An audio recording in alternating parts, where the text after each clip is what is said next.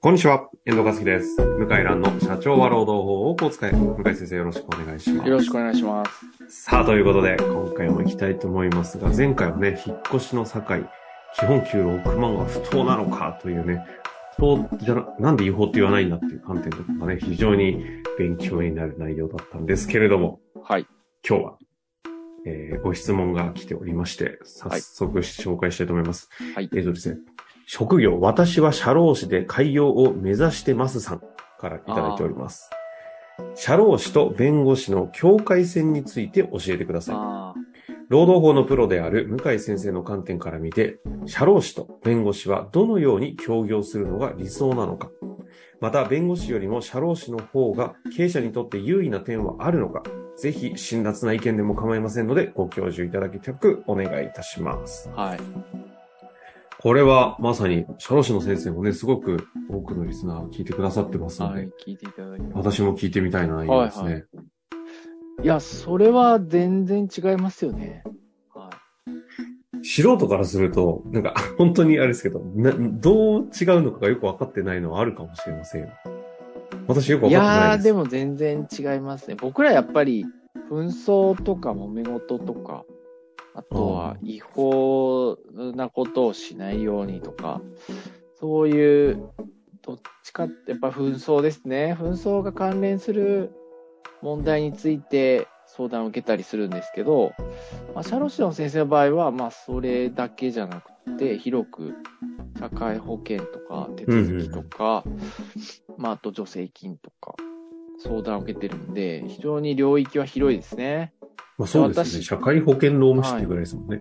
はい、領域を。我々ではそのうちの一部が、まあ、その紛争に関するところが競合はしますよね、アドバイスむしろ、そのぐらい違う中で、が。全然違います。ぶつかるところが紛争揉め事で、ただ紛争揉め事って観点で言うと弁護士の方が専門家なのでっていうぐらいで、紛争揉め事は、まあ、あの、紛争揉め事もですね、あの、社会保険労務士業界も変わってきていて、特定社労士って資格ができて、ほうほうほう。で、紛争も一部扱えるようになったりうんうんしてるので、あ紛争も、そうなんですねはい、扱える、えっと場面もあるんですよね。斡うんうんうん旋、斡旋とかはできるんですけども。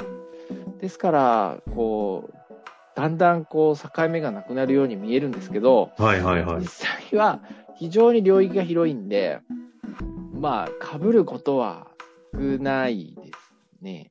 えっと、ひ領域が広いというのは、社労士の先生の領域が領域が広からくて、ことですか我々狭いです。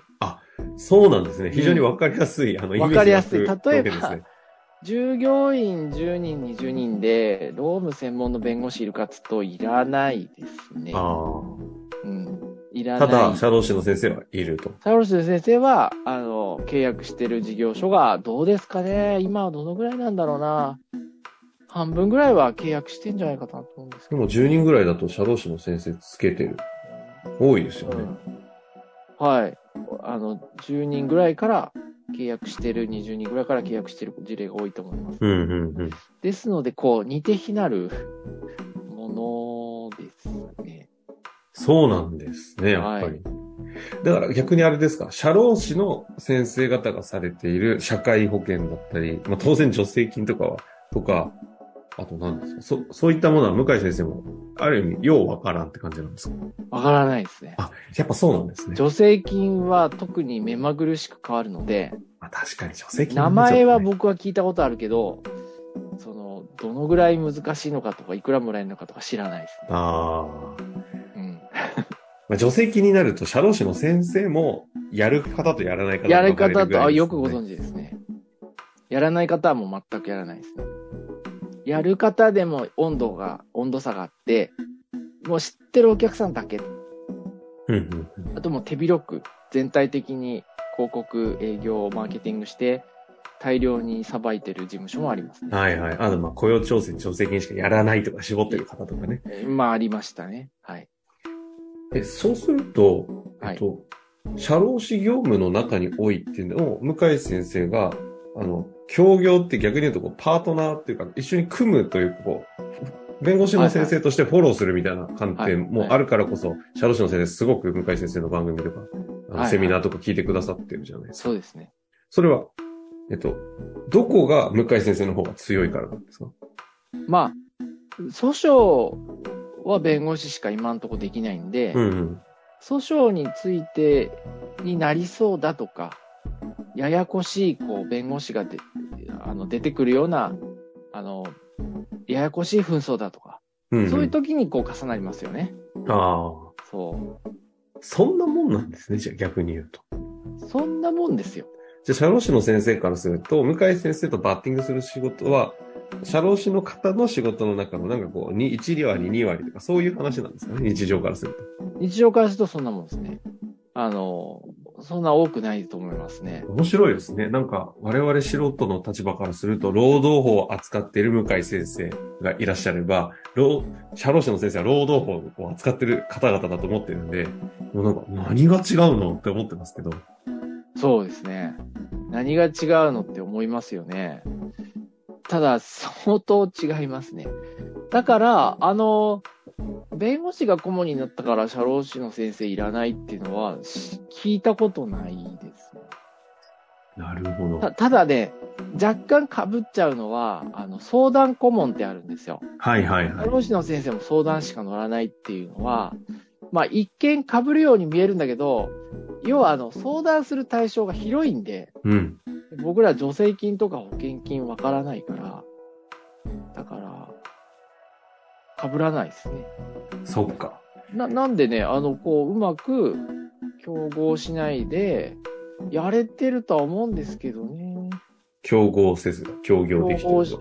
ええ、だ、だからまあ、こうやって、いろいろご紹介いただいたりとか、組めるわけですおね。話いただいてるのは、そういうことかなっていう気はしますけどねう。ーん。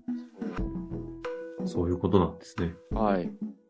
なんかこの方、これからね、社労士として開業を目指してますという上でご質問いただいたので、えー、なんかせっかくなんで、いかがですか？なんだろう。あの、労働分野ということにおいてですね、ずっと開拓をしてきた向井すね、や先生から。っぱり、紛争案件は、非常にこう、伸びてるんで、あ訴訟になる件数は少ないですけど、その、危ない、もう、もうややこしいとか、厄介な紛争は非常に増えてるんで、えあの、紛争については、ぜひ、こう、前向きに取り組んでいただくと、え新しい顧問先とか、うんうん。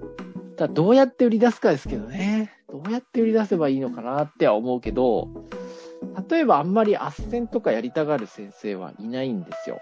斡旋。斡旋って言ってね、行政で調停のようなことやってくれるんですけど、そう、斡旋とか、あの、あとは、まあそうですね。まあそういう問題社員の対応とかね。うんうんそういうことを率先してやるってなると、同業者からも、あの、紹介が来たりするんですよ。うん。あんまやりたくない先生も実はいるから。はいはい。給与計算とか、そっちの方だけ入れたいので。信用していただければそういう案件も来るんで、それはいいと思う。だから弁護士とタッグ組んで、役割分担すれば、仕事はあると思いますけどね。でもそう思うと、昔、いつ思って昔かわかりませんが、はい。社労士の先生にとって、この労働分野がこんなに揉め事が増える分野になるとは思わないぐらい、こう、市場が変わってるんでしょうね。変わってますね。だそうじゃないと、うちにこんなね、いろんな話が来ないんでっ、てことですよね。うん、増えてんだと思いますよ。変わってきてんだと思いますね。日本の働いてる人もね。さっきね、揉め事とか紛争が、をあの自分たちはメインだっていう話が食えるようになってるというか、市場がね。出るようになってるから、話が、なんか来るんでしょうね、うちにねそう。ですね。うんい。や、だから本当に経営者と労働者という関係性は悪化してってるというふうにも見えるわけですね。ん、まあそうですね。なんかこれはなんかいい話ではない気がしますけども、まあ現実をね、ちゃんと直視するという意味ではそうなんです。現実ですね。はい非常に大事な話だなとはい。いうふうに思いますが、はい改めて、あの、いろんなね、リスナーの方々いらっしゃると思うんですが、私のあの素人という観点から見ると、全く違うんですねっていうのがすごい大きな気づきでしたそうね。ですね。違いますね。はい。違まあ、ということで、今日の回ここで終わりたいと思います。はい。ありがとうございました。はい、ありがとうございました。本日の番組はいかがでしたか？